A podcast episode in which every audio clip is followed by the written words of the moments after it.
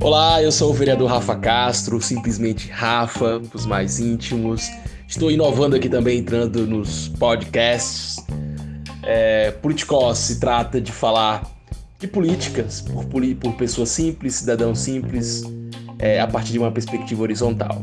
Vem com a gente, vamos conversar sobre políticas e cidadanias. Politicós, de cidadão para cidadão.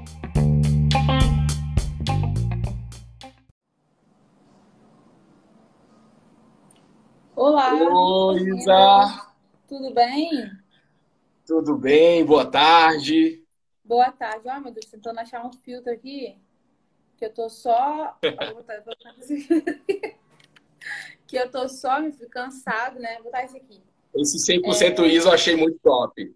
Ele é legal, né? Usei ele na campanha. Eu adoro esse. Bem legalzinho. Eu tenho pra ninguém esquecer. A Manu disse que tem o filtro e usa, tá? Que ela ama o seu filho. Ai, que maravilhosa! Casal lindo. E aí, Rafa, que honra estar aqui com você. Tudo bem? Primeiro, tudo ótimo. Primeiro eu vou começar agradecendo aí. Obrigado por ter é, aceito né, esse convite para a gente fazer esse bate-papo aí. Sei que a tua agenda também não é fácil, muitos desafios, né? Imagina uma cidade como Macaé, que é, é bem maior né, do, que, do que Santana do Livramento aqui, onde eu estou. E muito obrigado mesmo por abrir esse Oi? Aí tem quantos habitantes? Aqui tem 70, 80 mil habitantes. Né? É, aqui tem um pouquinho mais. Quanto, quanto é que tem em Macaé? Um é, cerca de 220 a 240 mil habitantes. Ah, um que legal, mais. isso mesmo. Tá bom. Isa, é, a ideia, como, como te falei ali, então vai ser uma série de, de lives aí para falar um pouco, e primeiro tentar resgatar né, a, a ideia do político. Imagino que você também deva estar é, tendo esse desafio. Eu já tinha tido na campanha, às vezes as pessoas confundiam né, a missão ou a função do vereador, tanto para o mal, né, quando às vezes generalizam, dizendo que político é tudo igual, é tudo corrupto, tudo não presta, ou às vezes quando querem pedir alguma coisa e na verdade não tem a ver com a função do vereador. E então a ideia dessa série de, de lives que eu vou fazer aqui no, na minha no Instagram é para tentar auxiliar nisso, né? Como a gente pode colaborar. Então peguei fui buscar no, no original do grego, que é o politikos, que a ideia era que quando ele, apesar da cidadania, da política era, ela era diferente, nem todo mundo era cidadão, mas a, os, os, exemplos que a gente tem aqui no Ocidente resgatam muito né, os gregos, Aristóteles, Sócrates, Platão. Então, fui buscar um pouco dessa terminologia do, dos políticos, que são esses políticos que tratavam da coletividade e se reuniam de forma simples no mercado, na rua, na ágora, né, para tratar dos temas da coletividade. Então, seja bem-vinda. Já, já queria dizer, assim, dizer para te apresentar aí para o meu pessoal que está aqui que não te conhece ainda, falar um pouquinho da Isa, de onde você é. É isso aí. Gente, boa tarde. Meu nome é Isa Vicente, eu sou volta aqui, né? Eu tô com esse filtro para amenizar a minha cara de cansaço. E os outros, os outros não são tão legais. Esse eu fico rosa. Vou ficar com ele. É, eu sou advogada de formação. Moro em Macaé, no estado do Rio de Janeiro, e aqui também que eu fui eleita vereadora na mesma campanha que o Rafa, né, 2020, período muito difícil, a gente conseguiu ser eleita aqui, com uma campanha de renovação, defendendo justiça social, um jeito diferente de fazer política, e a gente também tem feito isso enquanto mandato, né? A gente está aí no terceiro mês de mandato, tem sido, acho que, desafiador para mim e também para o Rafa, sem dúvidas, né, Rafa? É, é, é punk, mas tem sido muito aprendizado e é muito bom representar a população, né? Eu acho que a maior honra que a gente pode ter enquanto vereador e vereadora é saber que tem pessoas que se identificam com o que a gente fala, se identificam com o que a gente faz e, a gente representa essas pessoas. Então, acho que isso é importantíssimo. E acho que é basicamente isso. Ao longo da conversa, a gente vai. É, é isso. Pessoal, tá nos acompanhando. Eu sou fã da Isa. A gente se conheceu pela rede, assim. com outros amigos que falaram de ti. Olha, lá em Macaé tem uma guria aqui muito engajada, tá participando da política também, que tá, vai ser candidata. E aí eu fui te procurar nas redes, né? E eu comecei a te seguir. Acho o máximo o teu posicionamento nas redes. Sempre, quando meu pessoal vai fazer alguma coisa, eu olho no, no, no Instagram da Isa e se inspira ali, porque ela se posiciona muito bem. E gosto sempre também dos teus posicionamentos. Isa, uma pergunta que eu quero fazer. A motivação para você entrar na política. O que te motivou a entrar na, política partidária, na política eleitoral? Olha, sem dúvidas, era vontade de ter a experiência de, de tra traçar e propor um projeto político diferente, e me sentir representada. Porque quando eu olhava para a minha Câmara aqui, para a política da minha cidade, eu não me sentia representada. Não tinha ninguém como eu, né? Não tinha uma mulher, não tinha uma jovem negra é, ocupando aquele espaço na Câmara. Para você ter uma noção, eu sou a segunda mulher negra eleita na história da cidade, mais de 200 anos. Então, você tem uma noção, né? E é aqui no estado do Rio de Janeiro, que tem a população negra muito, muito grande. Então, eu olhava para a política e não me sentia representada, tanto pela identidade, quanto também pelos modos, pela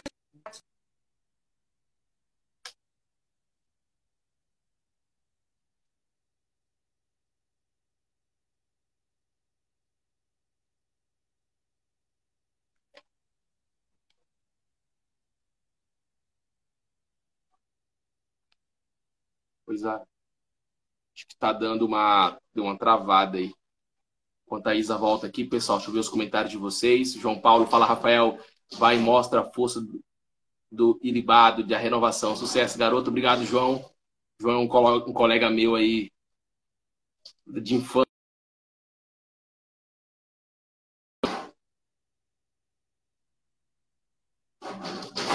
Acho que a Isa caiu aqui, gente. Vamos ver, ela vai voltar. Uh... Muito bem. Talvez seja pelo temporal. É, pode ser. Mas eu acho que foi ela que caiu, né? Vocês estão me escutando bem, né? Pessoal, enquanto a Isa aí volta, né? Não sei o que aconteceu com, com a, a rede dela. Gelson! Tudo bem, Gelson? Gelson, amanhã nós temos clube. Amanhã vai ter o. o... Não, domingo, domingo. O extra-oficial vai ter amanhã. Domingo. Do clube de leitura. Ah, amanhã, é? amanhã, amanhã gente faz parte do clube de leitura aí da Tabata, o nosso lugar de leitura. Seja bem-vindo, Gelson. É, como a Isa estava falando, pessoal, também foi algo que me motivou a entrar na política. Primeiro, eu já fazia trabalho social, vocês me conhecem aqui. Né? Quando eu vim para cá, para Santana do Livramento, eu não sou daqui, mas eu vim para cá em 2010 para fazer faculdade e fui me envolvendo indiretamente com a comunidade. Primeiro, a partir da, da venda dos lanches, né, dos pastéis, que eu vendia para bancar as minhas despesas. E, e depois também fui me envolvendo porque eu fui gostando muito da cidade, fui muito bem recebido aqui, né? E, e, e fui fazendo serviços, trabalhos sociais. Fizemos a limpeza do terminal de ônibus, construímos hortas comunitárias junto com o nosso movimento de voluntário que nós criamos. É, é, criamos projetos de auxílio de leitura para crianças né, que tinham dificuldade de leitura e as coisas foram é, acontecendo, só que ainda assim era limitado, né? E aí surgiu na comunidade é, esse clamor aí de, de me candidatar, ao mesmo tempo também que eu fui me descobrindo como uma vocação, né? Eu vejo a política como vocação. A, a Isa voltou aqui, gente. Tô aceitando ela aqui. Oi, oi. Voltou.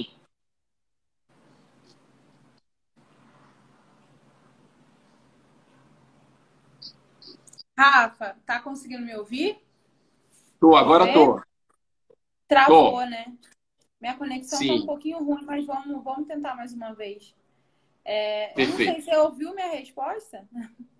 Ouvi, ouvi principalmente na parte que tu falou que você não via ninguém dentro desse espaço de poder que você se sentisse representada, né? Falou então, acho que foi até a, a parte que você falou de você ser a segunda mulher negra, né? Dentro da história de Macaé, é isso? Sim. Isso, isso, exatamente. A segunda na história. E aí, Rafa, foi tanto essa questão da identificação de identidade, de pauta e também de práticas. Também não via pessoas que eu pudesse me identificar com aquilo que eu acredito que a política deve ser. Né? Como você falou do político aí, o sentido mais é, coletivo, amplo e nobre de ser político é, era o que eu queria propor. E eu sempre gostei também de política, de política pública, e muitas vezes a gente só consegue ser ouvida e ter voz quando a gente se candidata, né? Então, se candidata e tem um mandato. Então, eu acho que muitas vezes um mandato parlamentar, ele diz respeito a gente é, propor, fiscalizar e ter pautas consideradas, porque a gente tem a legitimidade da urna, né? de ter sido é, escolhido pelas pessoas. Então, isso traz força para o que a gente está falando, sem dúvidas. Assim. Então, basicamente e... foi isso: representatividade e também querer novas práticas para a política.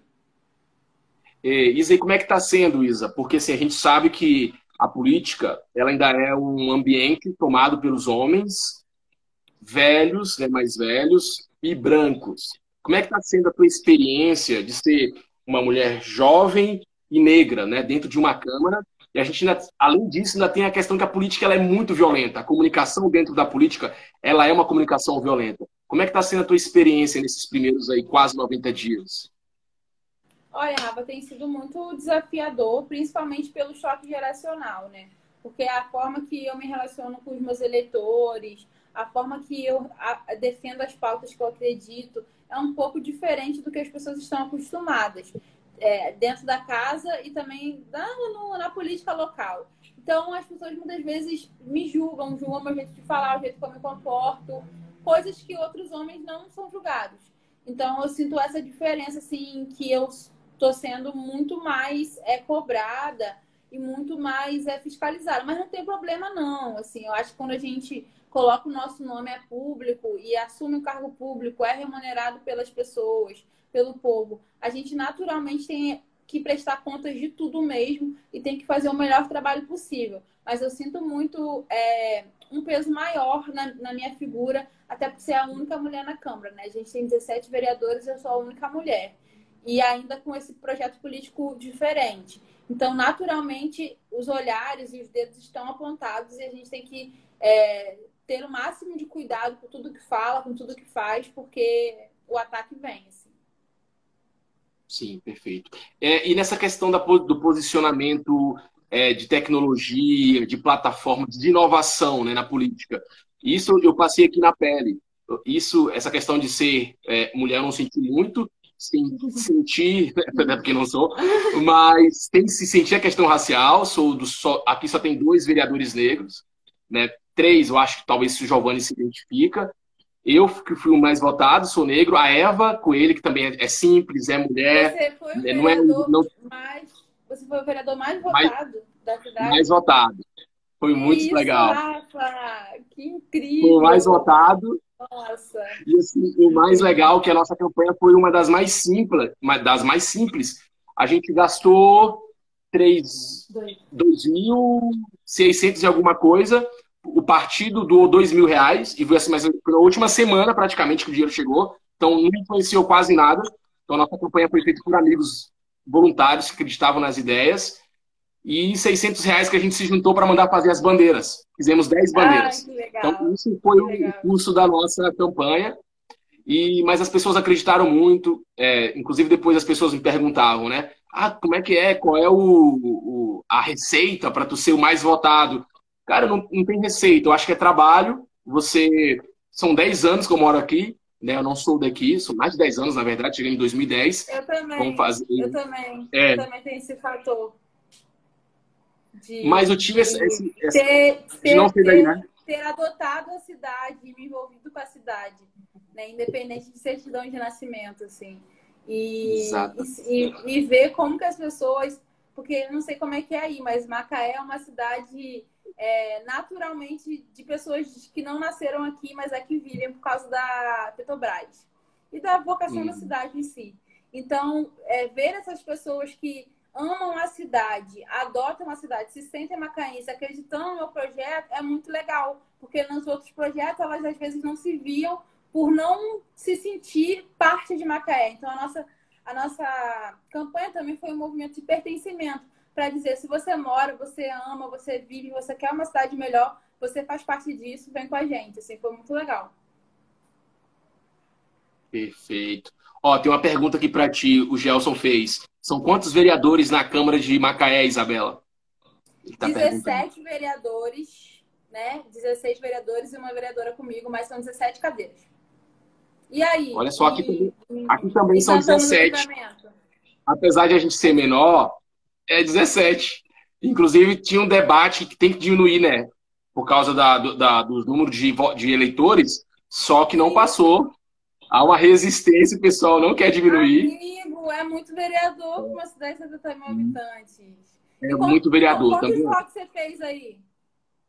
Eu fiz 1.554. Né? Ah, eu ouvi muita gente que não foi votar. Eu acho que nessa última eleição, não sei se foi o caso de Macaé, acho que 30% Caiu. não foram Caiu. votar. Né? Então, assim, é, foi baixo. O Legal. 1554. ah, tem uma, uma, outra mensagem aqui. Ah, pode falar. Pode falar. Não, pode o, Gelson, o Gelson aqui também. O Gelson é um a, colega nosso do clube de leitura da Tabata. E ele é bem participativo ah, aqui. Legal. Gente finíssima. Ele tá falando para ti também, ó. Sou do Rio de Janeiro é, e trabalhei em Macaé. Vai com tudo, Isabela. Não será fácil, mas siga resiliente, feliz dessa pluralidade na Câmara de Macaé. Mandando forças. O Brasil é muito grande, né? As pessoas se conhecem, se barram, sabem da cidade. Bacana demais.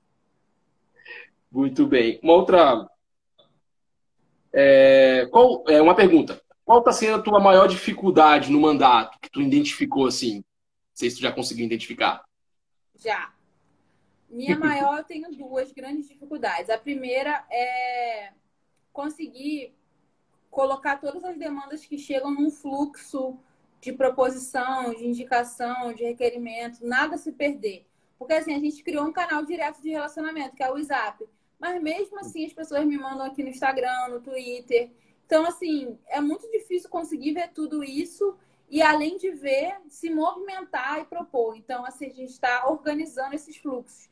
Inclusive, Rafa, a nossa equipe está mandando bem assim em gestão. Se você quiser depois marcar uma, uma call com o chefe de gabinete, conectar aí. Hoje, semana passada mesmo, a gente fez uma call com, uma, com um gabinete de São Paulo e eles passaram uma ideia incrível para a gente, que é um aplicativo que é tipo um WhatsApp, mas para trabalho. Porque muita coisa que a gente fala em grupo de WhatsApp de equipe se perde, né? Uhum. Você deve ter essa experiência. Sim, aí. sim. E aí é uma plataforma incrível, chama Slack. E a gente já está usando, eu estou amando. Então, assim, gestão do mandato, gestão de demandas, é, muitas vezes coisas que são de zeladoria urbana, a poda de árvore, o buraco na rua, né? É, é, gerir essas coisas e ver o resultado dessas coisas, porque a gente escreve o requerimento, manda o ofício, mas vê isso se concretizando num serviço para o cidadão oferecido pelo executivo, porque a gente só cobre e fiscaliza, a gente não faz. É, isso é difícil e faz a gente sofrer. Então, uhum ver esse fluxo do início ao fim, desde a proposição até a, concre a concretização, é um desafio para não se perder nada. O outro desafio que eu tenho é a pessoa extremamente objetiva, não gosta de, de bajulação, de enrolação. Então, assim, quando eu vejo, às vezes, né, tem sessões que é só uhum. um elogio, ninguém quer estar discutindo realmente o que importa. Isso me dá uma aflição, eu sei que isso faz parte, mas dá uma aflição muito grande. Que coisa. É, o pessoal está dizendo assim, ó, que mesmo assim você consegue responder com muita gentileza. O pessoal aqui já é do, do eleitorado aí, a Letícia mandou. Eu né, tenho acompanhado Aqui no Instagram eu tento. Face, eu só abri mão do Face, assim, o Face eu não consigo. O que eu estou fazendo Sim. agora é tentar é, delegar para minha equipe mexer nas minhas redes sociais também responder comentário, essas coisas, né? Que legal. Tu falou um pouco desse teu desafio. A gente também está tendo isso aqui. A gente, inclusive, obrigado. Acho que a gente vai marcar sim. Vou querer ver isso aí que vocês encontraram, de gestão. A minha chefe de gabinete, ela, é, ela, tem muito esse perfil de, de organização, cultura organizacional. Então, mesmo sem ter essas plataformas digitais, a gente conseguiu colocar em planilhas. Né? E, e temos uma pessoa responsável para isso. No nosso gabinete, quem faz o atendimento a Débora até, se ela tiver aí, Débora, beijo. E a gente tudo tem que entrar por ela, tem que entrar na nossa, na nossa planilha e a gente tem dias para monitorar, para dar resposta, para responder a demanda, né? Mas assim, eu está, apesar da gente ter conseguido colocar em planilha, ainda assim a gente tem uma dificuldade. E ao mesmo tempo, a minha maior dificuldade aqui é a cobrança que não sou eu que faço, não sou eu que executo. Não sei se você teve esse problema. Ah, mas eu, é, coisa, o vereador. Todo tá... vereador, Rafa, põe uma coisa na sua cabeça. Todo vereador vive os mesmos dilemas, o mesmo conflito. Então, é, é, as pessoas cobrando coisa que a gente não tem gerência de fazer, porque a gente não é executivo, a gente é legislativo. É, às vezes, ideia de projeto de lei que não vai passar porque é inconstitucional, porque é, não pode criar despesa para nada, então nada, nenhum projeto nosso pode onerar uhum. o, o, projeto assim, passando pelo trâmite da Câmara. Aí a gente pode fazer o projeto e enviar para o prefeito, se ele quiser, né, por indicação. Pode fazer projeto de lei autorizativo mas esse sofrimento de, dos, das pessoas cobrando coisas que não nos compete, é, às vezes as pessoas não cobram coisa que, cara, não é nem de Macaé. Então, relaxa, assim. Beleza, então, ah, tranquilo. Mas, aí, tá, mas o desafio é o seguinte, eu eu tô tentando, tô tentando fazer esse esforço de ao mesmo tempo gerar uma é, uma formação política, que às vezes muitas dessas pessoas eu, eu acho que é por falta de informação. Sim. Eu acredito que a maior parte é porque elas não sabem mesmo e elas acabam misturando tudo e vê o político, tanto executivo, legislativo, como uma coisa só. E a gente tem tentado fazer esse esforço de, ó, com muita calma, né? A gente vai fazer, mas a gente não tem condição de, de prometer que vai se realizar. A gente vai monitorar, ver se o executivo vai fazer. Mas assim, a gente já entendi que também não é, não, não é um, um exercício que nós vamos colher esses frutos talvez nem nos próximos 10 anos. Sim, e saber lidar com isso, né? É, com essas aflições, como você falou, muitas vezes as pessoas não sabem. Então, entender as limitações das pessoas. A gente também está aprendendo. Então, se permitir entender que nós estamos aprendendo como ser vereador, como ser vereadora. Então, assim, é, eu acho que isso ajuda muito nesse processo, né? E também ter, assim, o nosso objetivo, saber quais são nossas pautas, quais são as nossas bandeiras, saber qual briga vale a pena comprar, né? Porque não dá para também querer salvar o mundo. É, tem que ter ali a sua pauta, aquilo que te, que te faz o olho brilhar e que você vai até o fim. Então é, Legal. é um pouco disso. Como é que foi Show, o processo já... seletivo aí? Você chegou a fazer? Deu certo? A gente nem conversou aqui sobre a gente... isso. Sim, não, o, o, nosso processo seletivo aqui foi só para estagiária, né? Por estágio. Porque a Câmara que não instituiu, em tese, a Câmara ela, ela teria que fazer o processo dela para os estagiários, mas não acontece ainda. Né? A gente ainda está um pouco atrasado nisso. Então a gente fez para o estágio. O pessoal do meu gabinete, eu já tinha me, organizado, eu, eu tinha me organizado na campanha, convidado pessoas que eu sabia que iriam fazer parte do gabinete. Uhum. Aqui nós somos três assessores e um estagiário. Não sei quantos são aí. Aqui em Macaé são 10 assessores. Não tem ah! ah! não! Ou oh, 200, 220 mil habitantes, mais até. Tem uma projeção para 240 mil habitantes. É, é doideira, não dá conta, não. Eu sei, eu não sei. Dá conta, não vou né? reclamar, não. Não vou reclamar, não, que a nossa Câmara tem um orçamento enorme, todo mundo ganha bem. Não vou reclamar de Macaé, não. Mas assim, se eu pudesse, cara, hoje, por exemplo, é, eu consigo ter uma pessoa cuidando só do WhatsApp, né? Sim. Mas tivesse uma pessoa para as redes sociais também, se tivesse, poxa, seria incrível.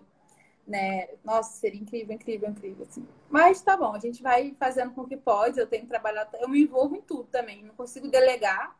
Muita coisa eu me uhum. envolvo, participo diretamente. A gente fez processo seletivo para duas vagas, né? Das 10 a gente fez para duas vagas. Uhum de comunicação. Que legal. E eu tenho uma pergunta aqui do Gelson. Isabela, você criou no seu gabinete um canal com cidadão? Conheci isso no mandato de um deputado do Rio de Janeiro e achei mega bacana. A gente tem o ISAP, que é o WhatsApp do mandato. É um WhatsApp que fica à disposição para o cidadão poder mandar dúvidas, críticas, sugestões, reclamações. A gente tem esse canal direto. É, beleza. Na tua fala anterior, tu tinha falado das bandeiras e era uma pergunta minha também. É, Quais têm sido assim tuas áreas de maiores atuações, assim, tuas bandeiras? Olha, as minhas principais bandeiras né, é a participação política, a educação, direitos das mulheres. Mas a pandemia chegou, ficou e está envolvendo muita coisa. Então, por exemplo, nosso primeiro projeto de lei aprovado é de transparência na vacinação. Inclusive, muito bom, se você quiser replicar aí em Santana, foi aprovado assim, com unanimidade, já foi sancionado pelo prefeito, agora a gente tá, vai cobrar a implementação. Então, a gente tem focado muito na transparência, na gestão pública, na defesa da vacinação, na defesa do, do, dos profissionais da educação. Então, a gente tem, tem seguido por, esse, por essa linha. Mas, sem dúvida, educação, direito às mulheres e juventude são as principais pautas. Legal. Mas aí tu falou da pandemia. Tu tá encontrando muito esse, esse desafio dessa polaridade, de, tipo de, ó, ou você é a favor da pandemia, tipo assim, de, de se guardar, de se preservar, ou é contra o comércio. Se encontrou esse problema aí? Teve lockdown na Com cidade? Certeza. Com certeza. E assim, na verdade, eu, eu ainda não, a gente ainda não, a nossa cidade tem uma estrutura de saúde muito boa. Então a gente não está em colapso, né? Igual é a situação do estado do Rio Grande do Sul. O estado do Rio de Janeiro está um pouquinho melhor e Macaé especificamente ainda não chegou no extremo. Então a gente dá essa semana o prefeito fez um decreto muito brando. É, tudo tem que fechar às 5 da tarde. Então não é um lockdown, né? É só essa uhum. restrição. Eu sou a favor da restrição maior, porque todo mundo está mostrando que. Todo mundo não. A gente já sabe o que vai acontecer. Não vai funcionar e vai precisar fazer um mais extremo. Mas, enfim, é aqui, não sei como é aí, né? Aqui tudo isso está concentrado no prefeito. O prefeito faz o decreto, abre, fecha, o que tem que fechar. Eu acho, assim, que seria muito interessante se isso tivesse participação da Câmara para a gente discutir é, o que deve ficar aberto, o que deve ficar fechado, quando, como, é tudo é uma decisão do prefeito sozinho. Eu acho isso muito é, que perde muito a democracia, né? Com certeza. E, mas assim, esse, essa questão eu ainda não enfrentei tanto porque não, não, o prefeito não vai fazer. Ele é contra lockdown. Ele faz uma restrição aqui, outra colar. Agora, uma coisa que eu enfrentei foi das escolas, porque tem um grupo organizado para as escolas voltarem e tem os profissionais de educação com medo de voltar, pedindo vacinação e tal. Eu me decidi, assim, na minha cabeça, na minha consciência, sabe quando você é uma decisão difícil? Porque eu sei que as crianças mais uhum. pobres estão sendo prejudicadas, não estão acessando a educação, eu sei disso. Eu sei disso, assim, eu sei disso muito claro. Mas, por outro lado, eu sei também que a nova variante está contaminando criança é, os professores vão ficar vulneráveis e o primeiro óbito que tiver, eu não vou conseguir dormir se eu fizer parte, aprovar algo nesse sentido. Então, a minha posição é pelo retorno seguro com vacinação. E aí isso gerou um fuzuê aqui, porque o pessoal que é a favor veio para cima de mim. E aí, como eu falei de ser várias vezes cobrado, tem 17 vereadores, mas parecia que só existia eu de vereadora, porque só eu, né, eu e mais um colega, o Thales, a gente foi muito cobrado. Então, esse foi a, foi a primeira polêmica, assim, desgastante, polarizada que eu, que eu enfrentei. Porque, na minha perspectiva, todo mundo deveria entender que a educação é importante, então tem que garantir, como a Tabla está lutando, a conectividade, o acesso à internet, mas entender também que quando essa criança vai para uma escola pública e se infecta lá, ou o profissional da educação se infecta, a responsabilidade é do poder público. E uhum. tem chance disso acontecer não é uma coisa remota, uma coisa que não existe. A gente tem até criança indo para UTI aqui no estado do Rio de Janeiro, de Covid. Então, não é, é pouco, é raro, mas como tem muita gente contaminada, o índice de criança é, podendo ser infectada aí para UTI é grande. E aqui a nossa rede tem 40 mil alunos. 40 mil alunos, pensa nisso. Então, não é uma decisão fácil e eles estavam fazendo o projeto de lei da educação essencial. Aí eu me posicionei contra, a gente conseguiu articular e até tiramos da pauta, por enquanto. Legal. É, aqui o nosso, a, a, saúde é um grande problema. Nós só temos um hospital mesmo que atende é, SUS, que é uma Santa Casa, que é né, é uma filantropia, e ela tem problemas assim, estruturais há 20 anos, não consegue pagar os salários dos funcionários. Então, um problema que já era grave, né? O hospital está tá sob uma intervenção da prefeitura, e da pandemia escancarou mais ainda esse problema. Então, colapsou, né? Tá, tá pra, praticamente colapsado aqui, então é, tá muito polemizado nessa lógica aí, né? Se tu. Mas a gente sabe que tem, tá, tem que ser. Tá, tá passando um momento difícil, né? Aí também tá desse jeito, tá quase desse jeito também. Exatamente. Só que tu me falou da questão que o prefeito está decidindo tudo sozinho. Aqui a gente teve uma experiência um pouco melhor. Aqui a prefeita, lá no início, que era do, do, do meu partido, a prefeita Mari, é ah, quando ela, já, ela... Começa, já começa com outro nível, né? Prefeita. Então... Prefeita, exatamente. A prefeita Mari. Quando surgiu a pandemia, ela estava no governo, era vice. O prefeito foi afastado na época, ela assumiu. E a gente pegou, eu estava como secretário da assistência na época. Fiquei só três meses e foi bem no início do ano, né? E aí ela fez um, um, um conselho, um comitê gestor da pandemia. Então ela trazia representantes da saúde, da segurança, da Câmara de Vereadores e a gente tenta, toma as decisões conjuntas sobre a questão dos protocolos, dos decretos. Então isso foi muito melhor esse diálogo, sabe? E aí mudou agora a gestão, mas a atual prefeita, que também é uma mulher, né, um pouco difere umas questões de algumas decisões dela, mas ainda é uma mulher e manteve ainda esse, esse, esse comitê, né? Então, então tá. Também isso, tem uma isso... comissão. Aqui tem uma comissão, uhum. mas quem indicou e chamou todos os membros foi o prefeito e não tem representação da Câmara. Só tem representação ah, é, de, de pessoas que entregam o governo, as secretarias de saúde e tal. E tem representação da academia também, e de algumas pessoas da sociedade civil, mas não tem representação da Câmara. E muitas vezes o posicionamento não é tão aplicado, sabe? Então, Sim. Enfim. Beleza. É, Isa, a gente sabe que a gente vem falando muito sobre renovação, mas também precisamos de pessoas conscientes, né? E que queiram realmente é, um bem melhor, um bem para a sociedade, um bem coletivo, né? É, como fazer política séria em meio a tanto populismo? A gente sabe que é uma tendência no mundo todo, inclusive no clube de leitura a gente está lendo o livro ali, né? É, o povo contra a democracia, que é uma tendência no mundo todo, a democracia está sofrendo. Como fazer política séria nesse meio assim de populismo em alta? Rafa, eu acho que é muito importante a gente se reunir é, com as pessoas, com o povo, em torno de valores e ideias. Porque muitas vezes, quando a gente quer discutir, eu tô certa, eu tô errada, isso não vai levar a lugar nenhum, vai levar ao extremismo, e é isso que os extremistas gostam, alimenta o populismo, alimenta o reacionarismo. Mas quando a gente se reúne em torno de valores, tipo, você é a favor de crianças passando fome? Você é a favor de professor morrer na escola? A gente consegue sensibilizar a humanidade que eu acredito que ainda existe no coração de cada um. Então, eu acho que o desafio para esse momento que a gente vive, de tanta polarização, de tanto extremismo, é acessar a humanidade de cada um, a sensibilidade de cada um àquilo que é mínimo. Muitas vezes o como vai ser feito, ah, temos que acabar com a fome. Se a pessoa tem uma ideologia, ela acha que vai ser de um jeito, se ela tem outra, ela acha que vai ser de um jeito, eu tenho o meu jeito, mas a gente entende que a fome precisa ser combatida. O que a gente vive hoje é a pessoa negando a fome. Não, não existe fome, é mentira, alguém inventou, a Globo que inventou. Isso mata, sim, a gente por dentro.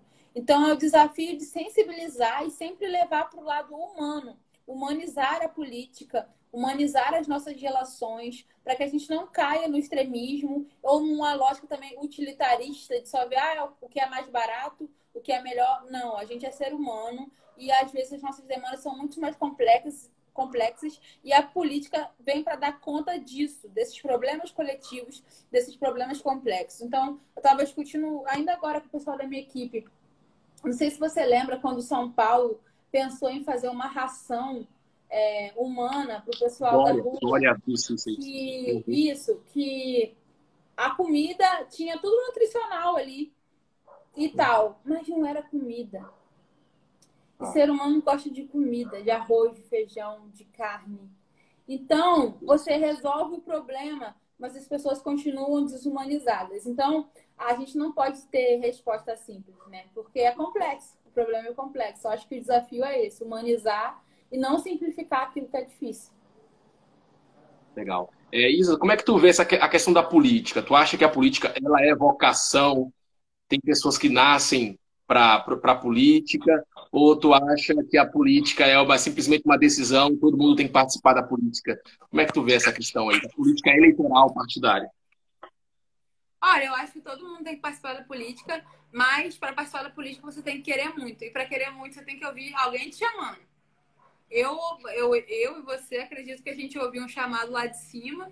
Tem gente que às vezes vai ouvir o chamado do povo, da, do grupo de mulheres que participa, é, mas você tem que ser chamado, convocado e responder aqui no seu coração, na sua mente, a esse chamado e essa vocação. Porque é difícil, gente.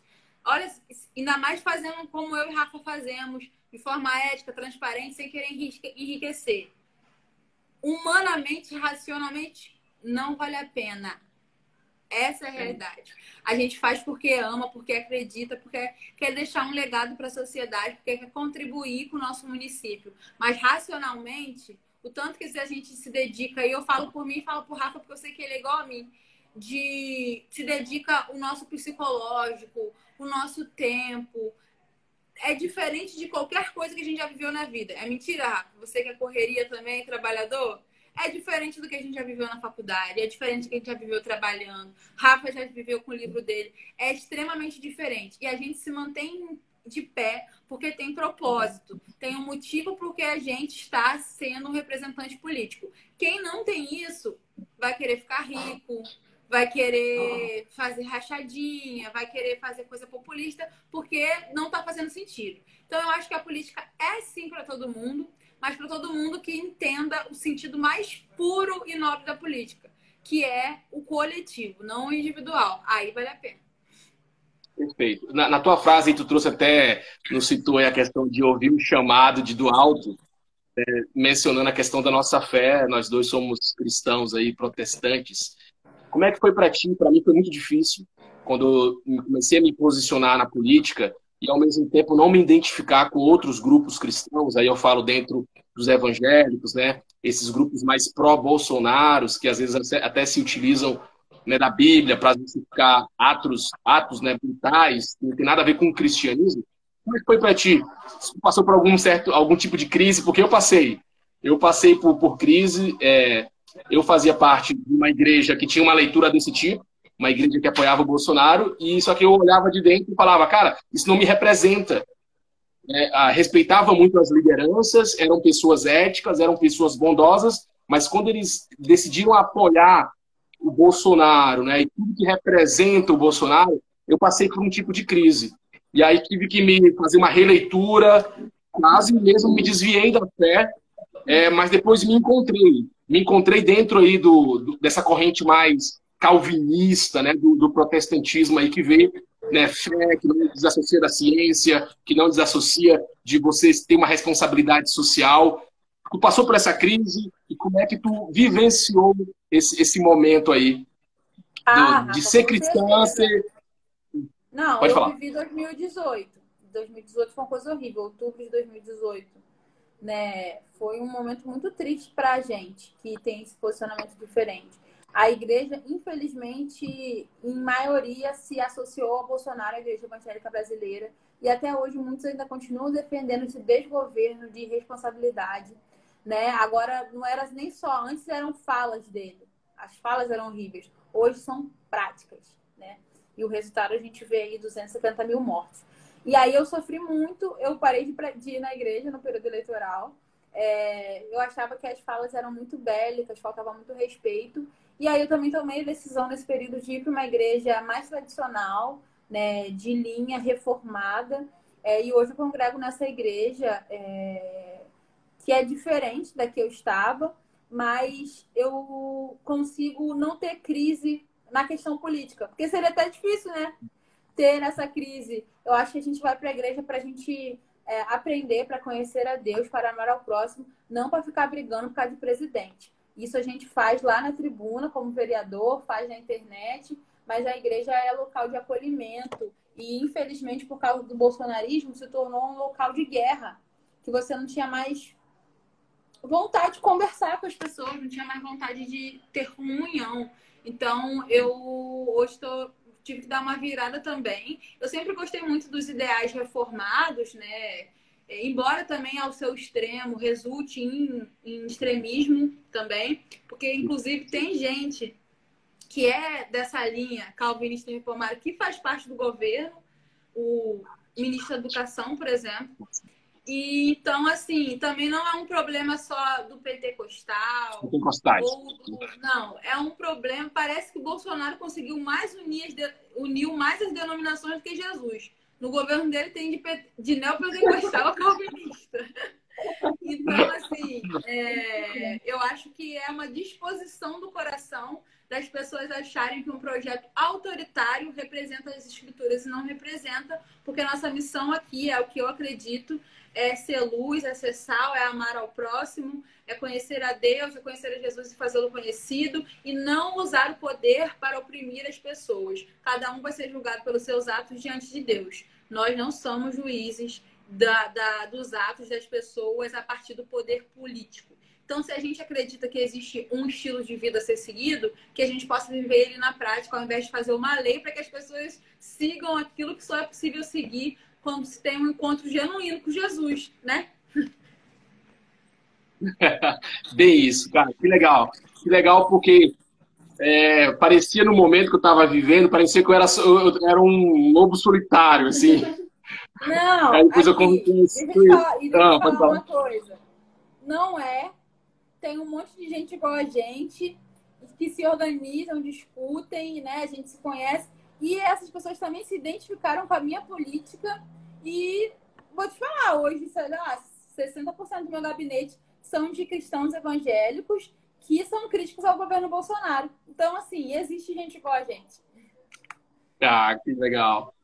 Isa, já indo para o final aqui, é, uma outra coisa. Negros na política. A gente não poderia deixar de falar disso somos dois negros, né, um negro e uma negra. Mais ainda do que negro, as mulheres negras elas estão muito distantes desse espaço de poder. Você falou que você é a segunda só.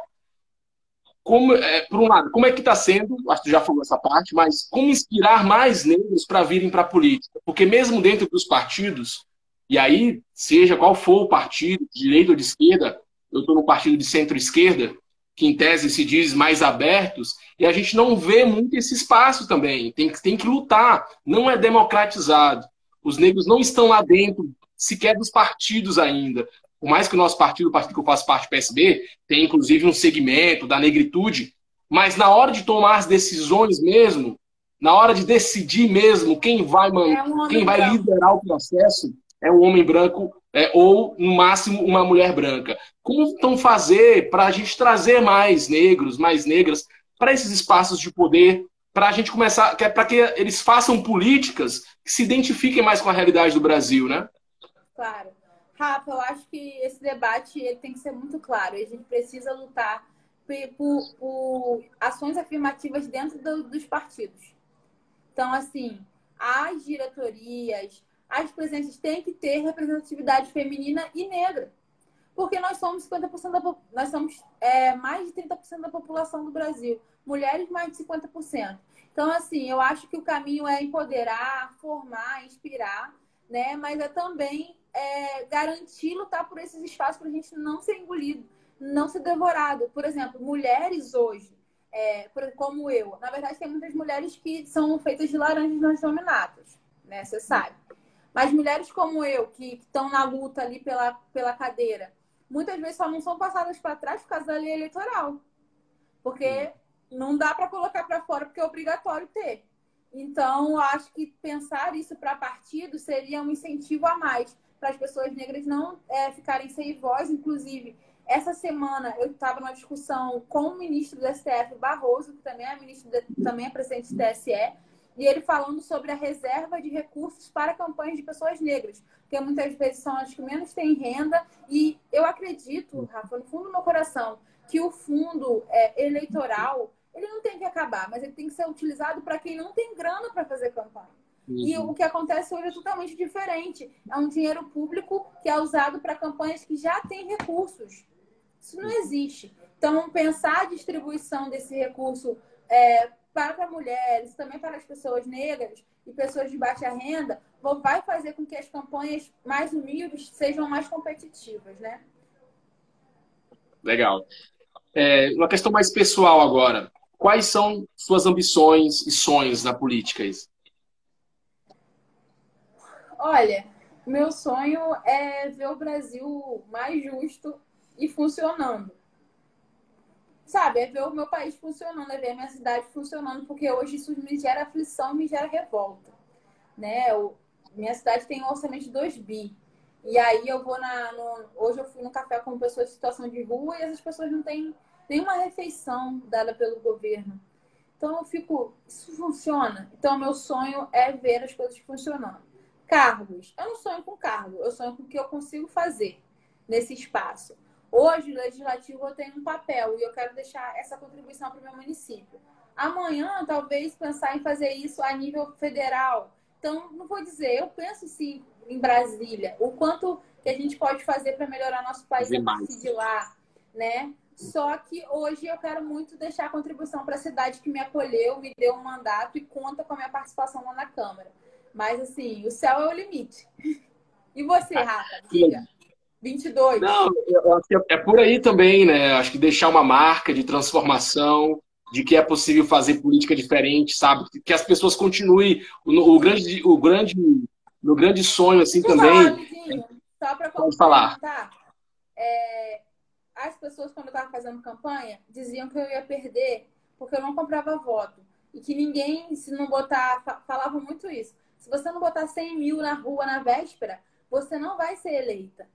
Aí eu não botei, não comprei e fui eleita. Aí agora que eu ganhei, todo mundo fala: se eu não aceitar aquilo, se eu não aceitar X ou Y, eu não vou ser reeleita. Não sei, mas eu quero mostrar que é possível fazer uma política diferente. Exatamente. É bem por aí. É, as pessoas já falavam no meu mandato, ó, cuidado, não vai te corromper, tu não vai. As únicas coisas assim de diferentes do meu ciclo, quando eu falava que ia ser candidato, o negativo era esse. Tu vai te corromper, tu vai mudar. Então, acho que mostrar, primeiro fazer. E as pessoas sabem, olha, não é possível. É possível ser um político diferente, é possível ser um político é, que presta contas, que, que tem compromisso com, tuas, com as suas palavras, né? E ajudar nisso que tu falou também, a transformar o nosso país é, quando eu era criança, eu achava que era ser jogador de futebol. Mas hoje eu entendo que a minha vocação. Eu sonhava assim, sabe? Ser jogador de futebol na seleção brasileira. Mas hoje eu, meu, acho que meu sonho é representar mesmo o meu país. Essa camisa por dentro, né? De pensar, de melhorar o nosso país. Um país tão lindo, com características tão distintas, um povo tão alegre. A gente vê assim, piadas, às vezes, de, de, caos, né? Que a gente fala, cara, como é que o brasileiro tá tirando uma piada de uma. É, é, um povo diferente, né? Que se não fosse, inclusive, isso, eu não sei se a gente ia suportar. Talvez a gente ia ser um povo ainda mais depressivo. Então, assim, é, eu acho que esse é um sonho também, de cargos também. O céu é o limite, quem sabe a gente não vai se ver lá em Brasília. Um Olha aí. Rafa, muito obrigado, obrigado pelo convite. Vamos fazer Ainda mais isso, fogo. muito bom. Ah, tem mais uma? Com certeza. Ah. Tem o pinga-fogo, para terminar, um pinga-fogo aqui de uma inspiração. Uma pessoa que, que é inspiração para você. Marina Silva. Marina Silva. Eu acho que essa já vai entrar na segunda também. Inspiração na política brasileira. Seria ela também? Marina Silva também. E hoje eu gosto muito do mandato da o nome dela, meu Deus, meu Deus, meu Deus. Eu gosto muito da Joênia, que é a primeira mulher indígena eleita ah, no Eduardo Mais. E gosto muito, vou falar uma daí do Sul. Eu gosto da Manuela Dávila. Eu sei que o povo não gosta dela, mas eu acho que ela traz uma leveza para a política, entendeu? Ela não usa o cabelo diferente, não tem vergonha, é mãe, sabe? Eu acho tão bacana uma pessoa tentar uma prefeitura sendo mãe, sendo julgada. As pessoas julgam a aparência dela, inventam fake news dela. Eu acho ela realmente muito resiliente de continuar apesar disso. Que legal. É, um livro. Ai, meu Deus, é difícil. Ai, é difícil. deveria ter preparado. É eu gosto muito do. Ai, cara. Revolução dos Bichos, que eu tava vendo ainda agora. Ah, livro sobre o ah, é, uma música. Amarelo do Emicida. Muito show. Cor favorita? Amarelo. Sabia, tinha dito que ia ser amarela a cor dela favorita. Essa eu chutei. Uma frase. Dificuldades preparam pessoas simples para destinos extraordinários. C.S. Lewis. Ah! Temos esse amor em comum também pelo C.S. Lewis. Eu ia falar Crônicas de Nárnia, tá? Só que eu falei, ai, um livro de literatura infantil ninguém vai entender, vou falar com um de política. Olha aí, eu estou lendo esse livro, já os falou. Eu vou dos bichos. É... Livro, agora, agora vamos apertar mais. Livro físico ou digital? Digital. Tô olhando tudo no Kindle. É, Pode. cara, eu, eu tenho também, mas parece que nada me. Eu tenho que pegar, eu tenho que riscar, eu tenho que. Não, que legal. eu só já, sinto já falta de ter biblioteca assim no fundo. Mas agora sim é bom Kindle. Legal. É, biscoito ou bolacha? Biscoito, que é Rio de Janeiro. biscoito. É, Todd ou Nescau? Nescau. Todd só serve para saturar a solução. Funk ou samba? Ai, samba, porque funk é bom, mas a letra tá muito ruim. Samba. Calvinista ou arminiana? Calvinista. Lula barra Bolsonaro ou uma outra opção? Ah, Lula. Pronto, falei. Não sei vai ser a opção. Eu, eu, tô, isso hoje. É, Lula, a gente já sabe até o que esperar, o que fiscalizar, o que se opor. Outra opção a gente nem sabe. Então, acho que o Brasil precisa de um rumo. Mas eu não queria votar no Lula, não. É bom ter. Eu acho que a outra opção, Rafa, vai ser eu e você daqui a 10 anos. Pronto, falei. Uh! Isa, muito obrigado. Foi maravilhoso. É, como eu falei para a Manu, a gente até se parece, eu não tenho irmã, assim, então eu tô, vou te chamar de Mana agora. É, quero te conhecer em breve pessoalmente. Quando você vir no sul, eu que eu sei que seu marido também é do sul. Vamos vir aqui, vamos fazer alguma coisa, um painel, uma discussão presencial. Ah, vamos fazer uma coisa bem legal. Olha, Obrigado. pelo convite, eu amei o papo, foi muito bom. Força aí, se apertar, liga, manda mensagem. É, estamos juntos é, no mesmo espírito aí por cidades melhores, tá bom? Beijo grande. Beijo, Beijo se cuida.